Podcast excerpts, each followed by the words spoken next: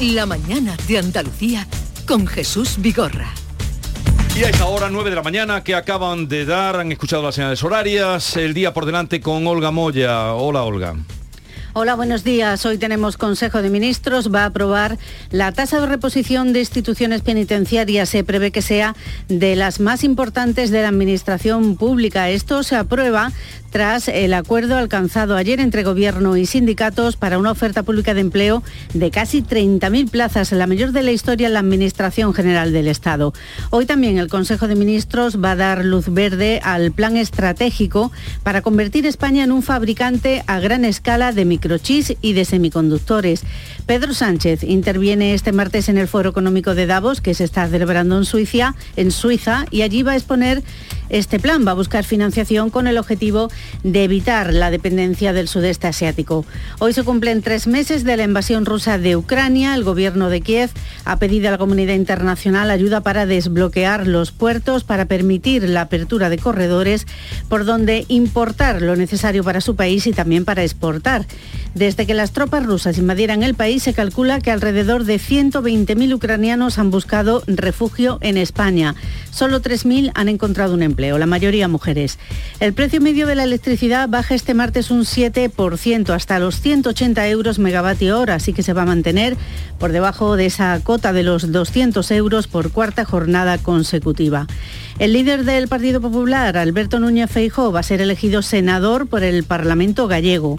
Una decena de jornaleros del Sindicato Andaluz de Trabajadores del SAT ha ocupado este martes por decimosegunda vez en 12 años la finca Somontes. Es propiedad de la Junta de Andalucía, está en el término municipal de Palma del Río, en Córdoba. Y en la Asamblea Anual de la Organización Mundial de la Salud, la OMS, su director general, Tedros Adhanom, va a ser reelegido para un nuevo mandato de cinco años. Continuamos en conversación con Paloma Cervilla, Antonio Suárez Candilejo, Teo León Gross. Dejamos ya lo de lo del rey para la próxima visita, si es que no hay eh, que habrá que habrá próxima visita pronto. Seguro, seguro. Pero tenemos eh, varios asuntos, alguno apuntaba incluso Antonio, solo vamos a dejar el tema económico ahora cuando hablemos, eh, estoy citado con Javier González de Lara, que dentro de un par de horas, a las 11, inaugura la Asamblea Anual de los Empresarios Malagueños y eso nos permitirá hablar también de asuntos economía, de economía. Lo vamos a saludar.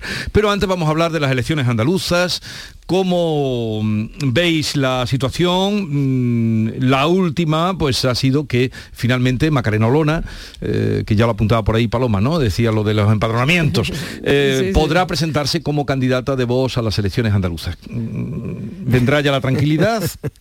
bueno, no, no, no, y menos por el lado de Vox. Eh, que yo creo que está haciendo una campaña muy inteligente que eso no significa muy decente. Eh, son dos cosas eh, distintas. Yo creo que la operación de Salobreña ha sido una operación extremadamente bien calculada. Eh, no creo en los accidentes y sobre todo no creo que Macarena Olona, que es una abogada del Estado con una gran formación, no tuviera una idea bastante precisa de lo que iba a ocurrir. Solo necesitaba alquilarse una vivienda a su nombre para que nada de esto hubiera ocurrido. ¿Tú crees que todo esto ha sido eh, planificado? Irse a la vivienda eh, de un amigo que en el momento oportuno, un dirigente de Vox eh, provincial, que en el momento oportuno contara que no vive allí regularmente para que saltara el tema eh, en los tiempos en que la Junta Electoral de ninguna manera iba a reaccionar. Yo creo que además el Partido Socialista, que está siendo muy cómplice de Vox en esta campaña, creo que, creo que la campaña del Partido Socialista se está basando en Vox. Necesitan a Vox.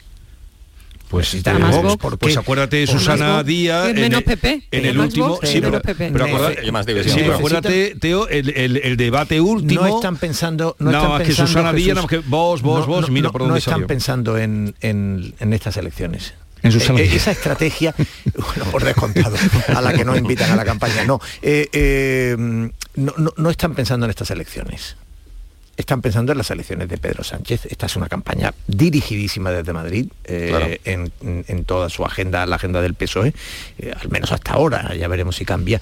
Y, y, también están pensando en la próxima legislatura, es decir, es un ataque muy fácil, una línea que, que, en general le funciona muy bien, la del el pacto con Vox.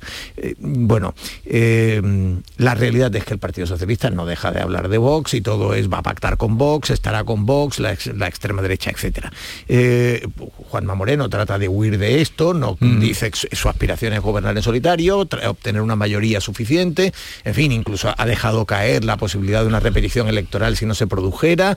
Ayer Feijó volvió a hablar de la importancia de esas mayorías estables, de esos liderazgos eh, no condicionados y por tanto invitó a Juanma Moreno a que esa clase de liderazgo lo empiece ensayando en Andalucía. La realidad es que eh, eh, alguien desde el PSOE ha cometido el error añadido de, eh, que por cierto mm, le ha dado la última gran baza a Vox, de que la alcaldesa de Salobreña empezara ese proceso mm, con el empadronamiento y para anularlo esto ni la Junta Electoral, lo vimos todos y lo advirtió desde el catedrático Ruiz Robledo, que creo que fue el primero al último, eh, hemos cuestionado que ese proceso administrativo, puramente administrativo, no iba a afectar al, derecho fundamental de, participación ¿no? y, en las elecciones. Y eh, bueno, la realidad es que Macarena Olona ha terminado presentando ayer en el cuartel de la Guardia Civil denuncia, contra la alcaldesa de Salobreña. Yo creo que la jugada les ha salido muy bien dentro de, esa, de ese discurso, de ese relato que, en el que se manejan, por cierto, con una gran, con una gran eficacia, del victimismo, en el cual, eh, bueno, ayer lo dijo Busade claramente, tratan de echarnos de las elecciones andaluzas. Mire usted, no, en ningún caso tratan de echar a Vox. Eh. Eh, se hubiera podido cuestionar, en caso de cuestionarlo, se hubiera podido cuestionar la candidatura de Macarena Olona, que no le impediría además ser vicepresidenta si llegara el caso eh, de tener que serlo. Pero eh, está claro que Vox quiere una campaña de ruido y, victimismo en el que se consideren los outsiders del sistema, se parece mucho, por cierto, a la que hizo Podemos en 2015, y, eh, y el Partido Socialista necesita también esa misma campaña. Entonces, la, coincidencia de intereses entre el Partido Socialista y Vox está marcando este momento. Yo pienso... venga, adelante, eh, no, decía que yo pienso también que, bueno, pues que evidentemente todo este follón le ha beneficiado a Macarena Olona, lógicamente, y, a Vox. Y yo no sé si es algo premeditado, si es fruto de la casualidad, cuesta creer esto último, dada la trayectoria de la propia Macarena Olona, pero mm, ciertamente el PSOE necesita eh, a, a Vox en esta campaña, lo está demostrando un día así y el otro también. No sé qué hubiera pasado, eh, cuál sería el propio relato del PSOE en caso de que Vox no concurriese a esta próxima cita con las elecciones. Y ciertamente se está observando cierto eh, nerviosismo, preocupación en el seno del PSOE, no solo a nivel andaluz, sino a nivel nacional, porque el partido se juega mucho. Si fracasa en Andalucía, esto podría suponer el principio del fin de, lo que es el gobierno eh, socialista y el fin de, de, Pedro Sánchez, un cambio de ciclo político. Aún falta mucho para eso y bueno, por lo demás, bueno, pues una pre-campaña bastante intensa, una pre-campaña que huele ya a, campaña, creo que muy poco la, la, diferencia de la, de la campaña. Y bueno, pues el mensaje reiterado por parte del PP y especialmente de Juanma Moreno de pedir, bueno, pues una mayoría eh, suficiente que no le haga depender de Vox, a nadie escapa que evidentemente Vox en caso de que, bueno, pues le hiciese falta al PP para gobernar, sería un socio pues mucho más incómodo eh, que lo ha sido Ciudadanos. Y ese es temor y la preocupación del Partido Popular, ¿no? Mm. Paloma, ¿cómo lo ves tú desde Madrid? ¿Cómo lo ves? Desde la capital de, la política. Sí, eso sí, eso iba a decir un poco, ¿no? Yo que veo esto con una cierta distancia, ¿no? Porque bueno, aunque soy andaluza y estoy pendiente. Y que ejerces como tal. Y que ejerces como Hombre, claro, no lo veo. Pero sí que hablando el otro día con un con un miembro del Comité Federal del Partido Socialista. En el Partido Socialista hay una, hay una preocupación extrema con la situación actual para el partido. Incluso este miembro cercano a Pedro Sánchez daban por perdidas las eh, elecciones generales, que eso sí que a mí sí que me sorprendió. Entonces yo marco todo lo que ha pasado en Andalucía en el nerviosismo del propio Partido Socialista. Yo coincido con, los dos compañeros que inocente aquí no ha sido nada. No ha sido nada. El Partido Socialista sabe que a más Vox menos PP.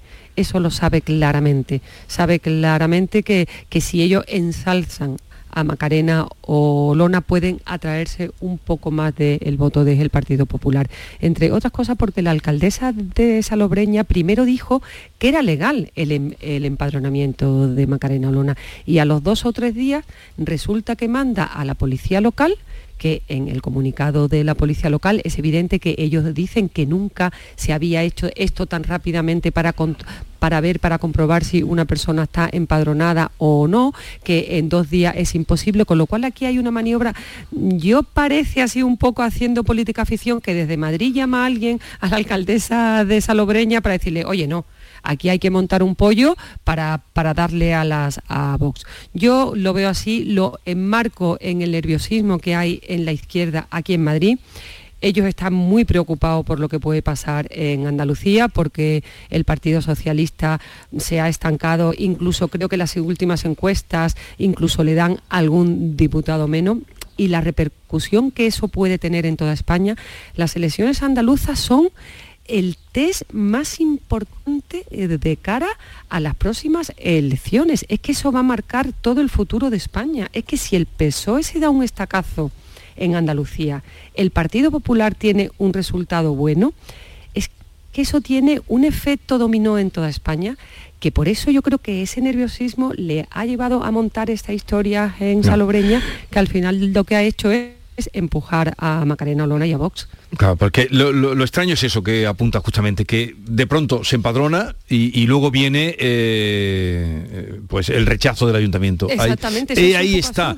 Ahí, si es una jugada, como estáis planteando vosotros, como apuntaba Teo, como desde luego estaba bien hecha y ha caído completamente eh, la alcaldesa. Y ahora vamos a otro asunto ya. Si queréis decir algo más, pero No, que no es nada nuevo tampoco los empadronamientos ficticios y tal, y mm, quien esté libre de pecado que tiene, que levantar. Eh, yo pienso que también se ha dado demasiada importancia a este asunto y por parte del PSOE, porque quien más, quien menos, siempre ha hecho uso de este tipo de empadronamientos para lo que todos sabemos. lo cual no quiere decir que esté bien. Yo creo que, que, con un matiz. Eh, yo creo que no es lo mismo un empadronamiento oportunista que un empadronamiento irregular que son dos cosas diferentes. Eh, por ejemplo, cuando los padres hacen un empadronamiento irregular para tratar de obtener plaza en el colegio de sus hijos, en un colegio que les conviene o que les gusta más que el que le corresponde, eh, pues son sancionados. Y con razón. Y creo que un empadronamiento irregular no se puede defender en ningún caso. Cuestión distinta es que una vez que se produjo ese empadronamiento y se presentó la candidatura, la Junta Electoral no lo vaya a anular porque además ahora tiene 15 días para presentar recursos. Esto es otro capítulo. Pero no defendamos, en nombre de los cuneros y de ciertos empadronamientos oportunistas, no, no defendamos eh, la irregularidad, porque en este caso es obvio que la persona que lo aloja y que es dirigente de Vox dijo en un momento determinado que no vivía allí, claro. No, vivía no, yo yo creo que se aplique la ley, que se aplique la ley, o sea, yo creo que hay que aplicarse la ley, pero hay que también ver un poco toda la sucesión de los hechos que han pasado en este caso, que da a pensar que ha habido algo detrás. Pues luego por la mañana fuese a poner la denuncia y por la noche, tarde noche, se fue a ver a Pablo Alborán.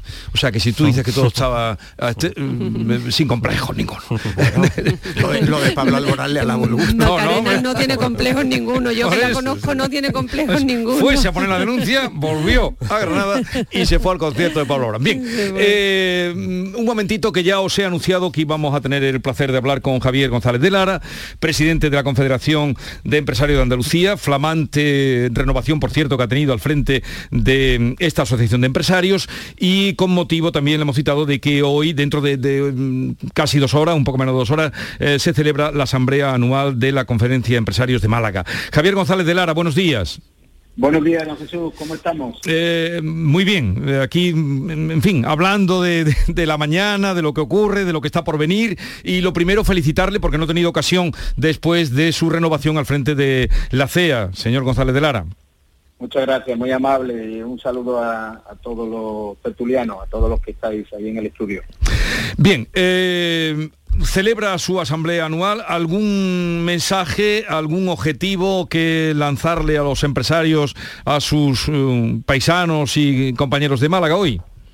Bueno, realmente lo que vamos a intentar es eh, hacer balance de un año que ha sido muy complejo y contextualizado en un momento donde hay unas próximas elecciones autonómicas, es decir, eh, se trata de trasladar un mensaje de, cómo reactivar e impulsar la economía en Andalucía y por supuesto la provincia de Málaga, que es una provincia que, tiene unos buenos ratios económicos, aunque siempre, eh, lógicamente, con sus luces y sus sombras, pero esto va un poco incardinado con el documento de propuestas empresariales para esta nueva legislatura que presentamos en CEA eh, la pasada semana. Eh, pues ahí quería ir. Eh, cuéntanos lo que sería fundamental mm, para que nos puedan entender también todos los oyentes. En ese documento de propuestas empresariales para un nuevo gobierno andaluz, ¿cuál destacaría?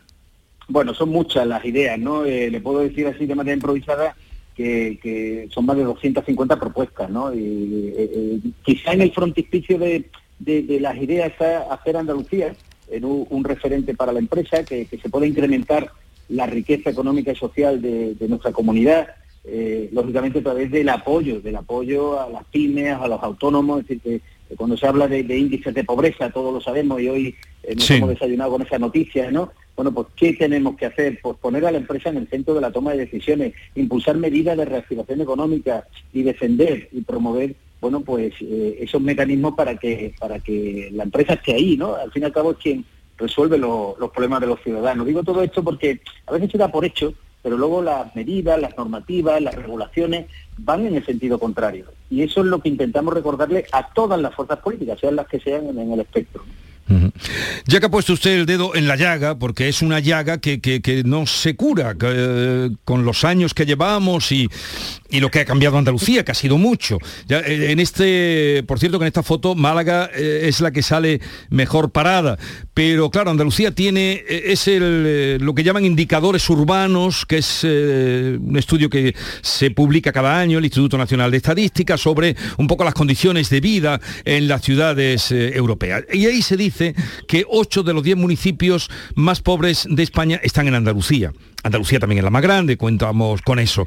Que los eh, pueblos que tienen eh, las ciudades, porque son ciudades grandes, eh, que tienen más paro, pues también son las andaluzas.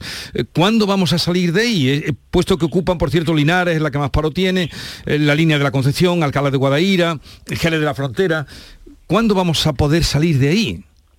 Qué buena cuestión, Chus. Yo creo que ahí tenemos un, un atraso ancestral, ¿no? histórico, que nos va a costar muchísimo, porque hay muchos factores, aparte de la renta per cápita, ¿por qué no decirlo? También hay una parte que no hemos sido capaces como sociedad de resolver, que es la economía sumergida. Hay muchos temas, ¿no? Es decir, esto es, un, es muy poliédrico, pero la realidad objetiva es que hay una renta inferior, ¿no? a otros municipios de, de, España. Y por una parte se da la dicotomía de que hay territorios en Andalucía que avanzan más rápido y con mayor velocidad y de manera más cohesionada y otros que se van quedando más atrasados. Es decir, eso, ese es el reto. Por eso, precisamente, justifica cuáles son las propuestas que los empresarios le hacemos a los responsables políticos, sean, insisto, del signo que sea, ¿no? Es decir, eh, impulsar eh, una apuesta clara ah, por las empresas. Esto al final es crear más empresas en los barrios, en los polígonos industriales, en los parques empresariales, eh, en los municipios, eh, fomentar también la, capacidad creativa y el autoempleo de las personas. Eh, esto es más complejo, esto es una, casi una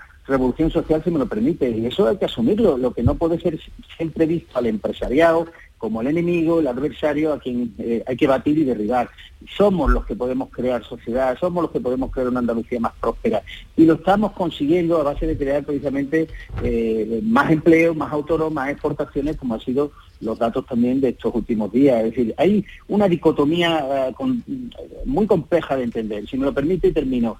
Eh, estamos en plena pandemia que no ha concluido. Yo no tengo todavía el acta de defunción de la pandemia, pero bueno, estamos conviviendo con ella para cómo amenazas permanentes de todo tipo, no solo el coste de las materias primas, los costes energéticos, la inflación desfocada, eh, la invasión de Ucrania, mm, el escenario no es nada halagüeño. Por lo tanto, es bastante meritorio que sigamos avanzando, pero aún así eh, no podemos dejar atrás a nadie y por supuesto a esos municipios que tienen esa renta y sus ciudadanos lo pasan peor. ¿no?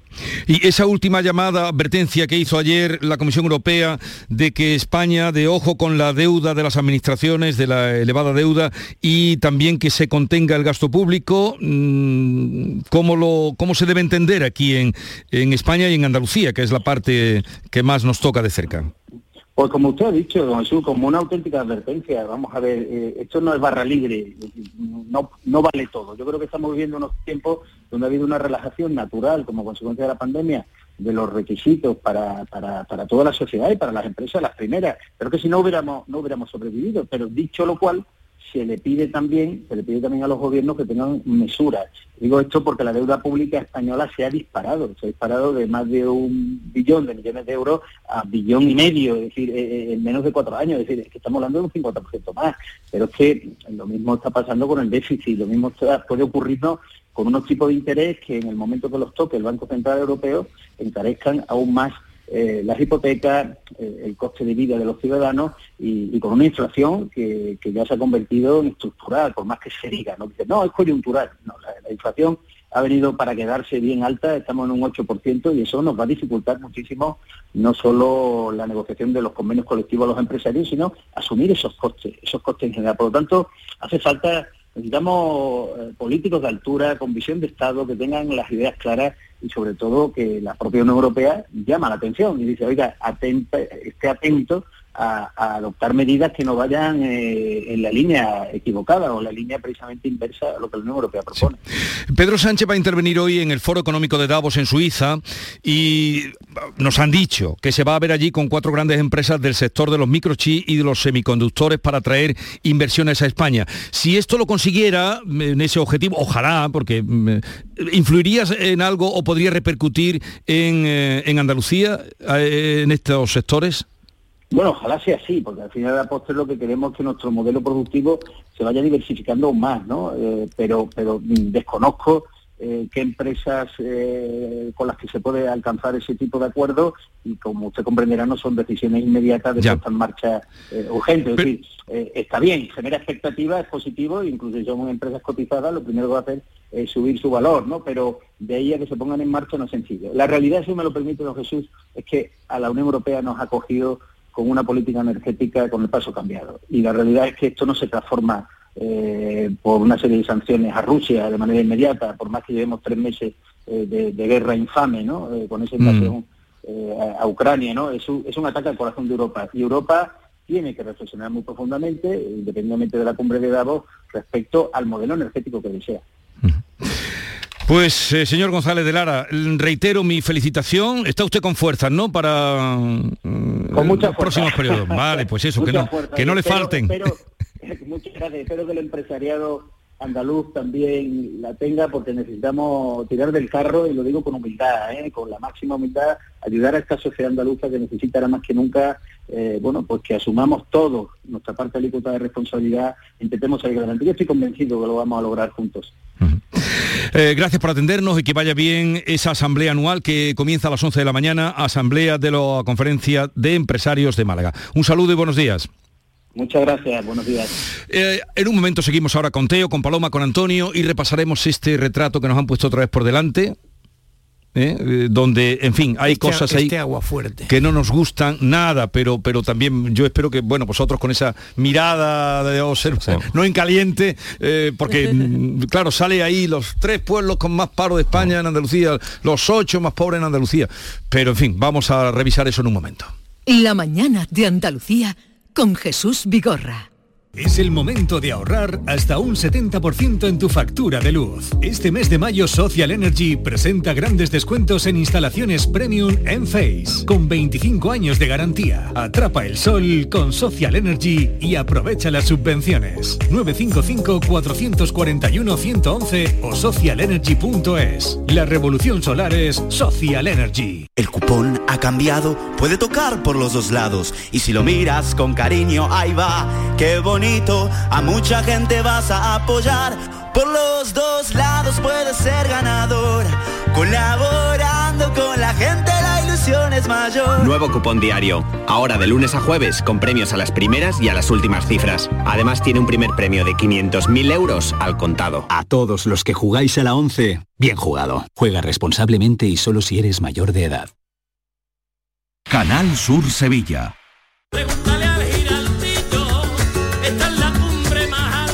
Voz de un sabio que para saber de Sevilla le preguntó al giraldillo por los lugares más bellos del barrio de Santa Cruz. Y este le respondió, con aires de azar, maestranza y catedral, la hostería del Laurel has de visitar, y en ella sus tapas, vinos y demás viandas probar. La Hostería del Laurel. Visítenos en Plaza de los Venerables 5 o a través de nuestra web lahosteriadellaurel.com. Porque si le preguntas al giraldillo, Hostería del Laurel, no te la dejes atrás. Las noticias que más te interesan las tienes siempre en Canal Sur Mediodía Sevilla. Y este miércoles te llegan desde el Colegio de Veterinarios con cuyos responsables analizaremos los controles alimentarios que se realizan en la Romería del Rocío, así como los cuidados y el bienestar animal durante esta fiesta. Conoceremos además cómo se gestionan las colonias felinas. Canal Sur Mediodía Sevilla. Este miércoles desde las 12, en directo desde el Colegio de Veterinarios de Sevilla, con la colaboración del Colegio de Veterinarios de Sevilla. Se acerca a las nueve y media de la mañana y desde hace unos minutos, Berrocar Automóviles te espera en sus instalaciones. Desde Grupo Berrocar te deseamos que tengas un buen día. Sonreír mola, pero ¿cuál es tu secreto? Mi secreto es ser transparente siempre. Llevo ortodoncia, pero es invisible. Solo este mes en Vitaldent, llévate un 15% de descuento en ortodoncia invisible. Descubre el secreto de tu mejor sonrisa al mejor precio. Y haz del mundo tu pasarela. Pide cita en vitaldent.com.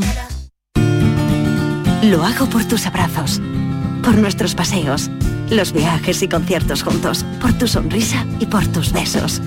Lo hago por seguir cuidándonos. Llevamos dos años luchando para frenar la COVID-19. Ahora más que nunca la responsabilidad es de todos. Actuemos con precaución y prudencia. Está en nuestra mano mantener todo lo construido. Junta de Andalucía.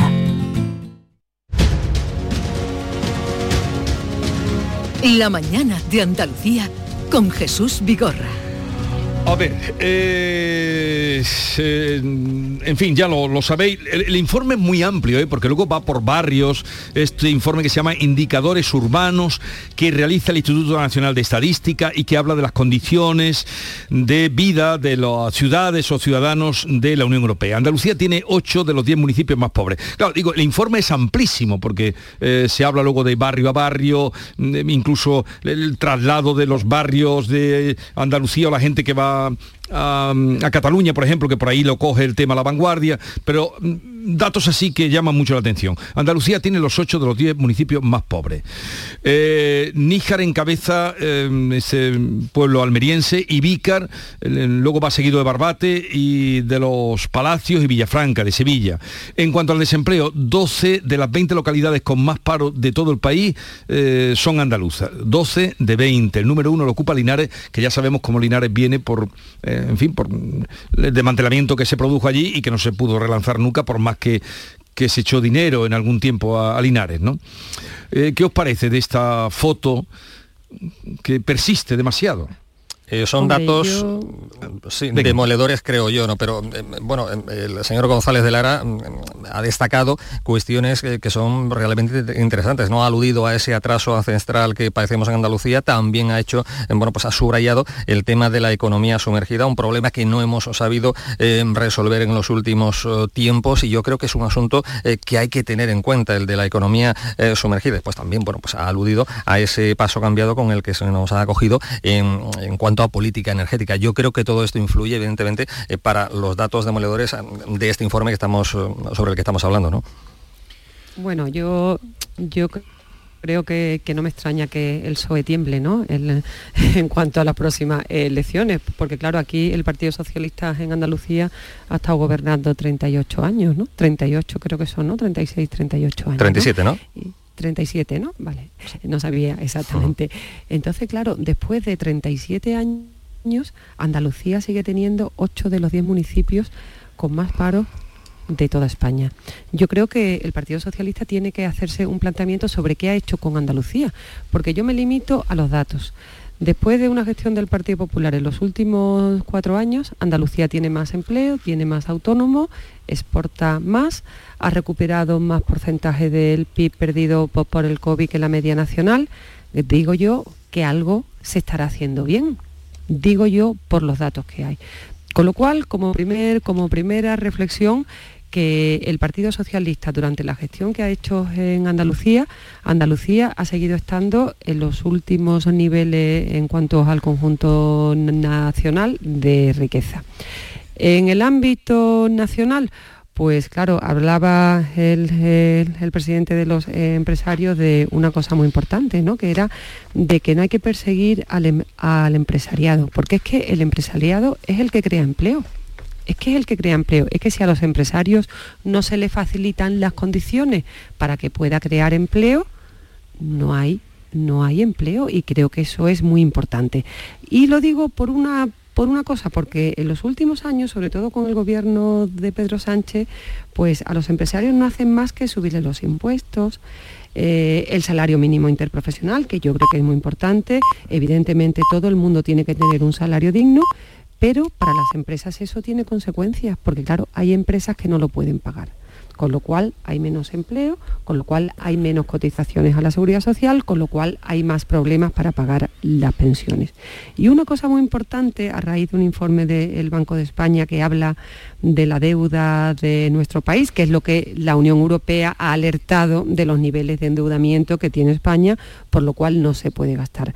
España ha llegado a, actualmente a tener la deuda más alta de su historia y eso la gente tiene que saber que hay que pagarlo, porque cuando pasen unos años, a lo mejor uno, eh, y haya que recortar, porque claro, cuando tú gastas más de lo que ingresas y tienes una deuda, tú tienes que pagarla. ¿Cómo se paga eso? Bueno, es evidente. Que recortar gastos, ¿no? Con, lo mal que dormimos cuando tenemos deudas, ¿eh? claro, exactamente, pero aquí no pasa nada, aquí hay barra libre para pagarlo todo. una trampa, como se dice. claro. Bueno, pues digamos que, vamos a la, fotografía de Andalucía que nos eh, invitabas a analizar. Sí, por favor. Que la cuestión macroeconómica tiene mucho interés también, ¿no? Pero digamos, por volver a, a la fotografía andaluza. Eh, a ver, esta es una fotografía recurrente. Es la fotografía para entendernos de 2018 es decir, eh, cuando el Partido Socialista pierde el poder y... no, si esto lleva de años, esta fotografía. ¿Qué ocurre? Ancestral, ha dicho. ¿Qué ocurre? ¿Qué, ocurre? Que hay una... Em, eh, hay un nivel de convergencia pequeño. Es verdad que si tomamos los tres últimos años, Andalucía ha sufrido algo menos eh, en términos de PIB que el conjunto de España tiene mucho que ver que durante la pandemia la agricultura, que en Andalucía es más importante porcentualmente que en el conjunto de España, pues evidentemente la agricultura siguió funcionando, es el sector mm, que, mejor siguió funcionando y en ese sentido pues Andalucía resistió mejor la pandemia que el conjunto de España y en términos de empleo también algo mejor que el conjunto de España. Pero básicamente se sigue funcionando en niveles de convergencia o de evolución muy semejantes de Andalucía con el conjunto de España y por tanto pues no se recorta la diferencia histórica. Es decir, esto no es ni de ahora, ni de hace cuatro años, ni de hace mm. ocho. Es decir, los municipios que eran los más pobres, los barrios que eran los más pobres, siguen siendo los mismos unos años después. Que Linares, por ejemplo, que encabezaba el paro en 2018 cuando pierde el PSOE, estaba en el 38% y ahora está en el 30%. Hombre, ninguna tontería, ojo, que estamos hablando de 8 puntos menos, ¿no? Es decir, que eh, es una evolución positiva para Linares. En términos generales se puede decir que la evolución ha ido a mejor, pero como va a mejor en el conjunto de España, pues nos seguimos manteniendo siempre en el furgón de cola. Esto, insisto, es un déficit histórico, es un déficit de siglos. Eh, eh, y, sobre todo de los últimos siglos. Y en ese sentido mm, hacen falta, pues evidentemente hace falta que cambie mucho más el, escenario para que se pueda revertir esa fotografía. Nos la vamos a encontrar año tras año, de hecho nos la encontramos año tro año cuando se publica esto. Ah. Y volvemos a sufrir, pues evidentemente, el lacerante espejo en el que nos tenemos que mirar de ese agua fuerte de sombras, eh, de, claroscuros, que nos muestra que hay zonas con un cierto bienestar, pero en términos generales con, mal, con una mala situación. Yo creo, fundamentalmente, creo que se puede decir que si después de unos años en que las cosas no han acelerado de manera significativa eh, para Andalucía, las cosas no se podían seguir haciendo igual. Eh, ¿Este gobierno eh, va a cambiar esa realidad? Bueno, a este gobierno le ha tocado una pandemia y por tanto el impacto que vaya a tener eh, su política fiscal, su bajada de impuestos que empezó haciendo en los primeros presupuestos y que luego se interrumpió eh, con, motivo de la pandemia, eh, pues seguramente necesitará al menos otra legislatura para que tengamos una cierta idea de en qué medida van a cambiar las cosas en Andalucía. Yo creo que en términos generales lo que conviene decir es que con esto, estas imágenes hay que verlas con perspectiva histórica y por tanto el análisis coyuntural muy cortoplacista no te dice, no te dice nada. Yo creo muy acertado el análisis que está haciendo Teodoro, pero también González de Lara hacía alusión y destacaba la necesidad de avanzar y de agilizar un poco ese cambio de modelo eh, productivo que tenemos eh, en nuestro país. Yo creo que hay, que hacer más cosas. Ahí tenemos esa, esa propuesta de esos 11.000 millones para eh, fabricar microchips en nuestro país. Tenemos proyectos también basados en la, en la innovación, como por ejemplo el proyecto CEUS para mm, la fabricación de aviones no tripulados en la provincia de Huelva. yo creo que es ahí donde, donde también hay que incidir y que se vea, porque parece que en este mm, caso, en este asunto, o al menos esa es mi impresión, estamos un poco lentos, un poco dormidos, ¿no?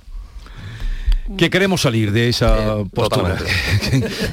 Totalmente. ¿Cuánto nos va a costar?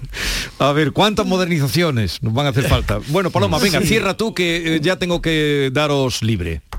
No, simplemente quería decir que Teodoro hablaba un poco de que Andalucía se había conseguido mantener un poco económicamente gracias a que durante los años, durante los años de la pandemia la agricultura había, había funcionado, pero yo creo que también hay otros factores, ¿no? Porque también ha habido creación de empresas, ¿no? Y eso no a lo mejor quizás no tiene nada que ver con la agricultura, quizás porque hay unos, hay un marco, ¿no? Hay un marco de estabilidad ¿no? en la política que también contribuye a que los empresarios encuentren un ámbito de normalidad en la que crear empleo. Yo creo que algo también quizás la política creo que también influye en la estabilidad económica de las comunidades autónomas. Sí, eh, bueno, e, e, evidentemente el ritmo de creación de empresas tiene que ver en parte, o de, sobre todo de más autónomos, en parte tiene que ver con personas que perdieron el empleo y que han tenido que hacerse autónomos buscando iniciativas. La vida. Están los falsos autónomos, que, es un fraude, eh, en fin, eh, digamos que ahí hay un análisis muy amplio. Pero yo creo que estos, que estos tres años, en una situación tan dura como la de la pandemia, que insisto, Andalucía ha resistido algo mejor y, ha funcionado algo mejor en términos de empleo, eh, demuestran que había que, que cambiar eh, la forma de hacer las cosas, que, lo que se estaba haciendo no estaba funcionando. Y, eh, insisto, la pandemia es lo que, al ser una excepción, lo que no nos permite es valorar exactamente hasta dónde hubieran podido llegar esas políticas que, empezaron en el, primer año de la legislatura. Y en ese sentido creo que será muy interesante ver cómo lo que sucede en los próximos años. Eh, pero Mm, insisto, eh, hacer análisis excesivamente rotundos en, un escenario como este, pues es muy difícil. Pero no olvidemos esa foto para que, en fin, que, queremos salir de, esa situación. Eh, Antonio Suárez Candirejo, Paloma Cervilla, Teo León Gross, no olviden que a la una menos 10, Canal Sur Televisión pueden ver Mesa Análisis. Gracias por eh, la visita, que tengáis un bonito día. Igualmente. Igualmente, muchas gracias. Un abrazo, hasta luego. La mañana de Andalucía con Jesús Vigorra. La mañana de Andalucía. El 19 de junio de 2022 son las elecciones al Parlamento de Andalucía. Si quieres votar ese día y no puedes hacerlo, adelántate y hazlo por correo. Solicita la documentación necesaria hasta el 9 de junio en cualquier oficina de correos de forma gratuita o en la web correos.es. Una vez solicitada y recibida en tu domicilio, podrás enviar tu voto por correo certificado hasta el 15 de junio de forma gratuita. 19 de junio de 2022. Elecciones al Parlamento de Andalucía. Infórmate llamando al teléfono gratuito 919-0622 o entra en eleccionesparlamentoandalucía2022.es. Junta de Andalucía. Canal Sur Sevilla, la radio de Andalucía. Estrés, reuniones, planificaciones. Respira. Si eres autónomo, en Caja Rural del Sur te ofrecemos la tranquilidad que necesitas. Cuéntanos tu caso y nos encargaremos de todo. Te esperamos en nuestras oficinas. Caja Rural del Sur. Formamos parte de ti. A ver, si car significa coche y OULE significa bueno, bonito y barato, Sevilla OULE Car. Si quieres un coche, que no te farte de nada. Te esperamos en Avenida Fernández Murube 18, Polígono Carretera Amarilla S30. Tu vehículo multimarca de ocasión listo para llevártelo. Sin esperas, tenemos más de 150 vehículos en stock y con toda la confianza de Grupo Concesur. Sevilla Outlet Cars. Si quieres un coche, que no te farte de nada. Porque el río tiene música llega cuando el río suena Music Fest, el Festival del Aljarafe, Gloria del Río, del 23 al 26 de junio. Cuatro días para disfrutar de Los Secretos, El Carijo de Jerez, Miguel Campello, Ecos del Rocío, Juan Lu Montoya y muchos artistas más. Un festival distinto en un entorno único. Consigue ya tu entrada y empieza con música el mejor verano de tu vida. Deja que te mantengan. ¿Cómo? Comprando tu nuevo Kia Ceto XC del 16 al 30 de mayo en la red Kia de Sevilla. Te llevarás tres años de mantenimiento gratis. Ven a visitarnos en cualquier concesionario de nuestra red. El mantenimiento corre de nuestra cuenta. Consulta condiciones en redkitur.com. El resumen de la jornada con la última hora del deporte, la economía y el análisis lo tienes en el Mirador de Andalucía. De lunes a viernes desde las 7 de la tarde con Natalia Barnés. Quédate en Canal Sur Radio, la radio de Andalucía.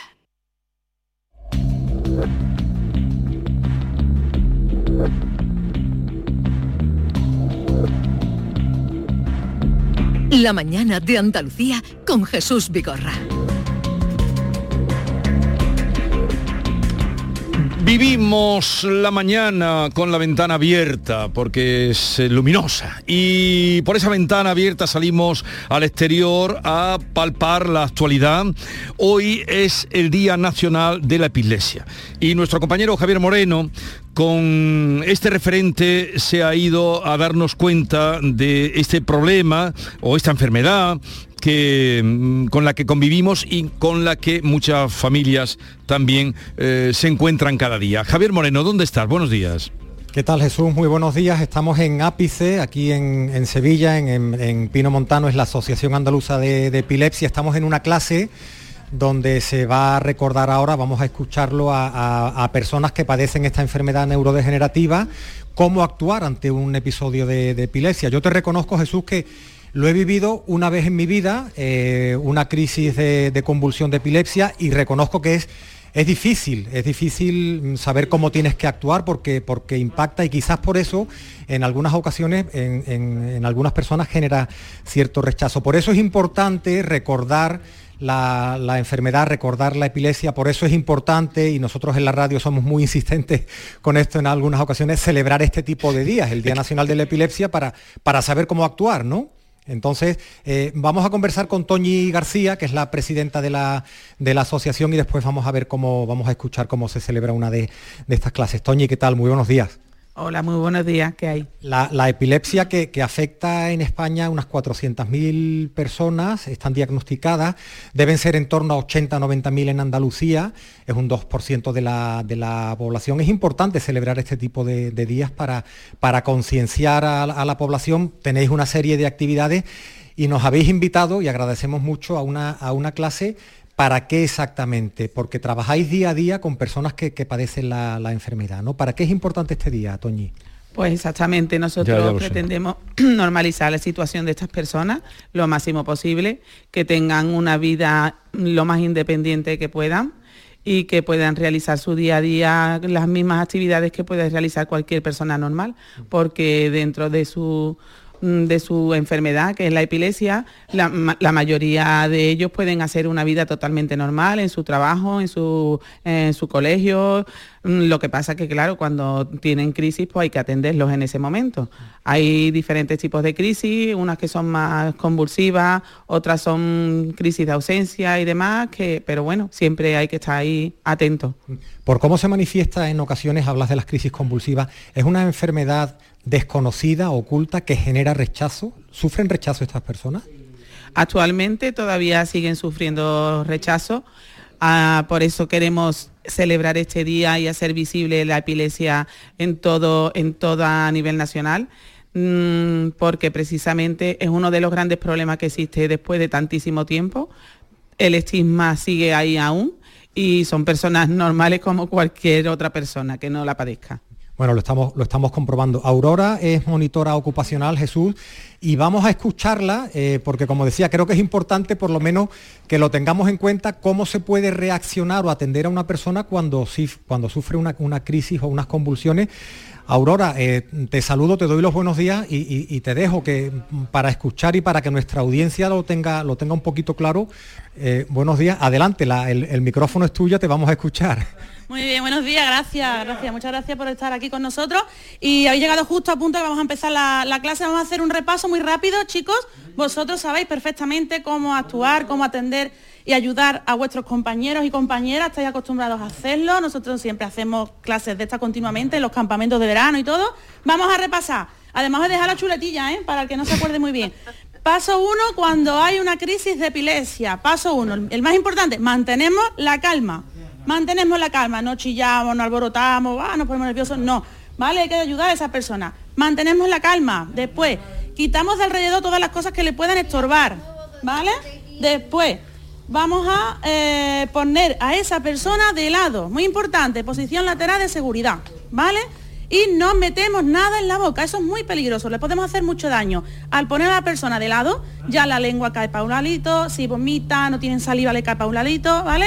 Entonces es importante ponerle de lado, una almohadita en la cabeza, quitar las cosas que le estorben y esperar. Y no controlarle, no sujetarle fuerte los movimientos, ¿vale? No apretarle, porque esa crisis le tiene que dar y si le apretamos le podemos hacer mucho daño, ¿vale? Así que ponerle de lado, no poner nada en la boca y esperar un poquito a que se le pase, que la mayoría, la mayoría de los casos pasan en un minuto o así, aunque muchas veces pues, se, nos hace, se nos hacen eternos.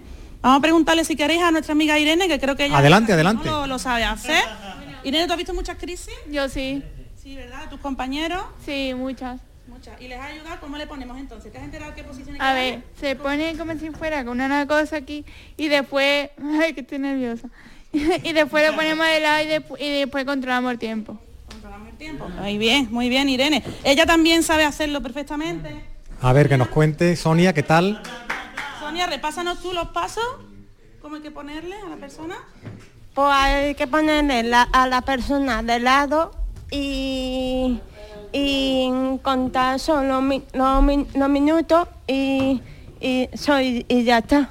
Sonia, ¿tú has padecido este tipo de convulsiones con mucha frecuencia?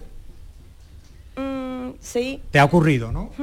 ¿Y las personas que están en tu entorno, tu familia, saben reaccionar? ¿Han aprendido a reaccionar y a, ponerte de lado, a no sujetarte con fuerza, como decía Aurora? ¿Cómo, cómo han actuado? Bien, actúan bien. Mi, forma de, crisis que me quedó un poco muy... muy ¿Como bloqueada? Como bloqueada y más o menos, pero ya luego vuelvo a Ah, está bien. Javi, ¿ellos tienen recuerdo? A la, manera, a la manera de ser. A ver, le voy a preguntar. si, si, ellos recuerdan, cuando, cuando acabe la crisis, ¿ellos tienen recuerdos de lo que ha pasado? Que me digan en general, mm, ¿vosotros recordáis cuando, cuando tenéis una crisis de esta, cuando ha pasado, recordáis lo que ha ocurrido? ¿Tú sí? ¿Te acuerdas perfectamente? A ver, ¿cuál es tu nombre? ¿Cómo te llamas tú? Venga, no te pongas nervioso ahora. lo están haciendo muy bien. Escúchame, ¿tú te acuerdas cuando, tienes una convulsión, te, acuerdas de lo que ha ocurrido? ¿Qué recuerdas? ¿Es duro, es, difícil vivir ese momento? Hombre, es que es muy duro cuando entra un, mareo, entra un mareo y además... Además tu mareo y además te ¿Recuerdas las convulsiones? Te, caes al suelo. Cuando ocurre esto, ¿te caes al suelo? Sí, sí, antes un día me caía al suelo. Antes un día me caía al suelo. ¿Y te ha ocurrido dónde? ¿En casa, en la calle? como Porque esto es imprevisible, te ocurre en cualquier sitio, ¿no? Sí, sí, sí, antes me caía me por la calle, algunas veces también me pasaba en el campamento y creo que el resto de todos los compañeros de ápice también ha pasado lo, mismo. eso, así, presente, ¿sabes? Bueno, eh, Jesús, eh, esto es lo que nos están, lo que nos están contando, pero nos ha servido de muy preparados. Sí, ¿eh? nos ha servido de mucho la, explicación de Aurora, directa, buen, buena comunicadora, calma, despejar el espacio y lateral de seguridad que decía. Claro, lo, malo, Javi, es cuando una persona va sola por la calle, imagínate, y tiene una crisis de este tipo, la gente de alrededor cómo, cómo puede reaccionar, ¿no? Yo no sé si llevan un distintivo, llevan algo diciendo soy soy soy epiléptico. Voy a preguntarlo, Aurora, ¿las personas que tienen epilepsia tienen algún tipo de indicativo, alguna pulsera o algo para que las personas que se enfrentan a una crisis que puedan sufrir lo, sepan o, no están identificadas? Sí, bueno, muchas de las personas, de los chicos, tienen, tienen unas pulseras, unos collares, como los típicos que pone tu grupo sanguíneo, pues ellos suelen tener el cartel, de tengo epilepsia y un número de teléfono por si alguna vez les pasa solo. Ya depende de cada uno, los chicos que tienen mayor discapacidad no suelen ir solos, van con su familia y no lo llevan muchas veces encima, pero suelen tener su, pulserita de tengo epilepsia, llama aquí, ¿sabes? Bueno, pues yo, me quedo aquí, Jesús y Maite, y lo eh, único que voy a hacer es darle una, una, pequeña, eh, una pequeña charla de cómo actuar ante el micrófono. Espero que lo eh, tenemos pendiente. No, no, pero Aurora, la, charla se la darás tú, que eres un gran profesional, pero Aurora, Aurora está capacitada. No, Aurora, por supuesto, y, Toñi, y Toñi también. Una cosa, Javier, ¿a cuántos afecta, no sé, Andalucía, España, algún referente esta enfermedad? ¿Perdona Jesús? Digo, ¿a cuántas personas afecta en Andalucía? O... En Andalucía son como 80, 90 mil personas, 400 mil en toda España, creo que los cálculos son un 2% aproximado de la, de, la, población. y se diagnostican como 20 mil 20 cada año. Bueno, eh, Javier, gracias, un saludo a Tony, Aurora y a todos esos chicos. Son las 9.50 minutos ya, ya está por aquí Maite Chacón, que acaban de ustedes de escuchar, David Hidalgo también, y les ponemos ahora por delante el menú que hemos preparado para las dos horas siguientes. La mañana de Andalucía. Canal Sur Radio. Canal Sur Radio, Sevilla. Dehesa a la Adelfa. Jamones y embutidos ibéricos de bellota. Carnes de ternera, cerdo y pollo de primera calidad. Contamos con una gran variedad en quesos nacionales e internacionales. Descubre los verdaderos tesoros de nuestra gastronomía en calle Esperanza de Triana número 50. Dehesa a la Adelfa. La calidad del ibérico en tu mesa. Bienvenidos a Sacaba. Mil metros de electrodomésticos con primeras marcas. Grupos Whirlpool, Bosch y Electrolux. Frigoríficos, lavadoras, hornos, vitros. ¿Quieres más? Aires acondicionados, aspiradoras pequeños electrodomésticos y financiamos en 12 o 20 meses sin intereses solo tú y Sacaba. Tu tienda de electrodomésticos en el Polígono Store en calle nivel 23. Ven a ver nuestra exposición y sus 25 años de experiencia. Sacaba. Marpedental, centro de odontología avanzada dirigido por el doctor Miguel Marrufo, clínica de referencia en Sevilla desde hace más de 10 años gracias a su tecnología, calidad y grupo humano. Recuerda que un día sin sonreír es un día perdido. Marpedental, donde tú eres la prioridad. Más info en marpedental.com. Deja que te mantengan.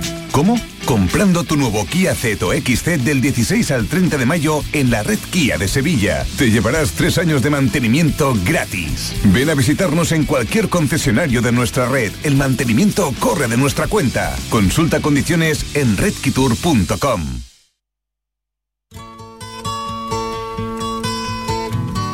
La mañana de Andalucía con Jesús Vigorra.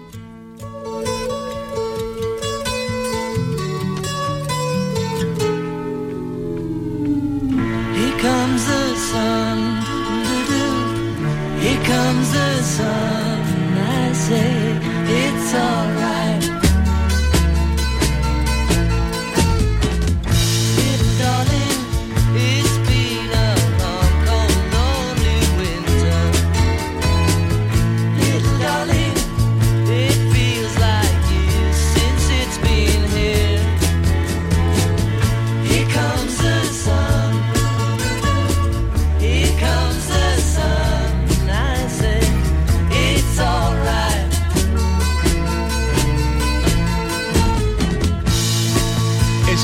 A contar el por qué aparecen los Beatles y en concreto esta canción de George Harrison. Enseguida se lo contamos. Pero antes, ah, me llama la atención, llevamos dos días, bueno, dos días. Llevamos muchos días hablando de... Se abunda en que eh, el rey emérito mm, llevaba dos años sin tratarse con su hijo, o su hijo con su padre. Y eso me lleva a pensar que, porque se insiste mucho, dos años de distanciamiento, dos años, pero ¿cuánto tiempo llevamos nosotros sin tratarnos a veces con nuestros padres? A ver, eh, Maite, ¿desde cuándo no hablas? Tu padre ya murió, pero ¿desde cuánto tiempo no te ves tú con tu madre? Verme hace una semana, hace una semana y pico, porque estuve en la línea a verla y hablar con ella hablo prácticamente todos los días. Todos los días hablas con tu madre y desde una semana no, te ves cara a cara. Y si no, día sí, día no y entonces pues sí puedo pasar dos meses o dos meses y media sin vernos, pero... Habla todos los días con ella, vale, todos los días hablo con ella. Me vale. Eh, a ver, eh, querido David, ¿de cuándo no ves tú a tus padres? Yo los veo toda la semana porque vivo en localidades distintas, pero hablar, hablar hablo todos los días. Lo que pasa es que mi padre habla menos conmigo, yo soy más de mi madre. hablo todos los días con mi madre y le pregunto por A ver, Manolo, ¿te puedo preguntar a ti? Eh, fallecidos los dos. Eh, Carlos, ¿tú desde cuándo no hablas con tus padres? ¿Ya no están con nosotros o sí están? Sí, están los dos. Afortunadamente, para ti y mm. para ellos para ellos y para ti, pero um, hace tiempo que no hablas con ellos, que no los ves cara a cara. Sí, es mucho tiempo. Pero mucho no los ves mucho tiempo. ¿Cuánto? Hacer un test, eso ¿Cuánto? Por el COVID, muchísimo tiempo. Por el COVID, vale, vale, vale. Siguen, ah, siguen, sin verse. Ese también es otro motivo. Vale, queridos oyentes, hablamos mucho de los demás, a ti no te pregunto porque sé que con frecuentas a tu mamá eh, y que eres un buen hijo, como todos los que estáis aquí. Pero ¿cuánto tiempo hace que ustedes no ven a sus padres? ¿Nos lo quieren decir? Puede ser que no nos lo quieran decir, entonces pondremos música. Pero la pregunta Jesús es ver o hablar, porque se puede hablar. Ver, hablar, tratar. ¿Desde cuándo no pasa un día con ellos? ¿Cómo pasó ayer 11 horas? Bueno, ¿y qué, circunstancias las pasa? Porque, Hombre, es que la, familia, que es una fuente de satisfacción, también puede ser una fuente de conflicto. eso, es, es, así. lo es. No sabía... en, todas las casas, no solamente por eso, en las casas humildes como las nuestras, también en las casas reales. Vamos a hablar hoy un poquito de nosotros, en lugar de fijarnos en los demás. ¿Cuánto tiempo hace que ustedes no tratan con sus padres? Si nos quieren decir por qué sí si o por qué y si no tratan con ellos, ¿por qué? ¿no? ¿Por qué? ¿Por qué? ¿Por qué? Por el COVID. Pueden cambiar el nombre y, hacer llamadas anónimas. Por la herencia, por la distribución de la casa, por el chalet, quién se quedó con el chalet. Yo conozco a quien echaría un poquito a sus padres de su casa también, que a veces están los padres demasiado metidos. Bueno, y también los niños, los padres echando a los niños de la si casa, ustedes quieren, que no se van. 679 40 200. Vamos a hacer un ejercicio de hablemos de nosotros, 679 40 200. ¿Desde cuándo o también pueden llamar los padres diciendo desde cuándo no van los hijos? También, a la casa. amigo ¿Eh? mío. Los padres también aprovechen diciendo desde, cuándo no, van a verles. Eh, ¿Desde cuándo no se tratan? 679 40 200. Si gustan y quieren, este es el tema que proponemos. Y ahora eh, va a venir por aquí Carmen Camacho y Alfredo Valenzuela van a pasar con las palabras y con los libros, tendremos nuestra tertulia de guiris y hoy presentamos un libro, La luz interior de George Harrison, de la periodista y escritora Conchi Moya. Se presenta en Sevilla, lo va a presentar la periodista Marta G. Navarro, que va a estar aquí con nosotros también. Y vamos a hablar del Beatle eh, callado, del Beatle invisible, silencioso, entre silencioso, entre dos mega estrellas como John y Paul. ¿Qué dice esta canción? Esta canción dice Aquí viene el sol. Esta canción era el anuncio de Nivea. Yo de chico siempre era. ¿Qué dice? El, anuncio de Nivea. El anuncio de Nivea ponía. Pero tú que tienes 8 años. Cuando yo tenía 8 años, Nivea ponía Comes the Sun como melodía del anuncio. Ya sé que de los Beatles, claro.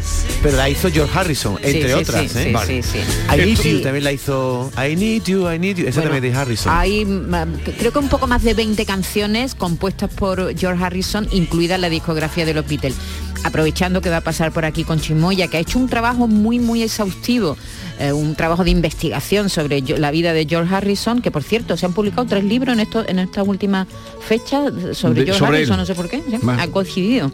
Eh, o, también oiremos buena música. Por cierto, ¿los guiris vienen hoy o no? Sí, vienen los guiris, aunque hoy vamos a hacer una pequeña modificación. Mickey ha ido a ver a la madre, tú que hablas de hijo y padre, Mickey ha ido a Dakota. Claro, sabían que íbamos a tratar este tema y han puesto rápidamente eh, John Julius también se ha ido a ver a su Nueva York, sí que tenemos a Ken, a Laura Apasionata, nuestra italiana, y a Brooke, nuestra californiana que se crió en Tailandia. Al final, al final de la controversia de un par de días, Macarena Olona tiene el placet para poder presentarse por Granada liderando la candidatura de Vox en las próximas elecciones, pero se pregunta García Barbeito, ¿Cómo esta formación política no encuentra a un candidato andaluz entre sus filas para liderarla? Querido Antonio, te escuchamos. Muy buenos días, querido Jesús Vigorra. Perversos de Macarena Olona. Entran ganas de cantarle, si los del río nos dejan, una versión de la copla que le llenó la cartera.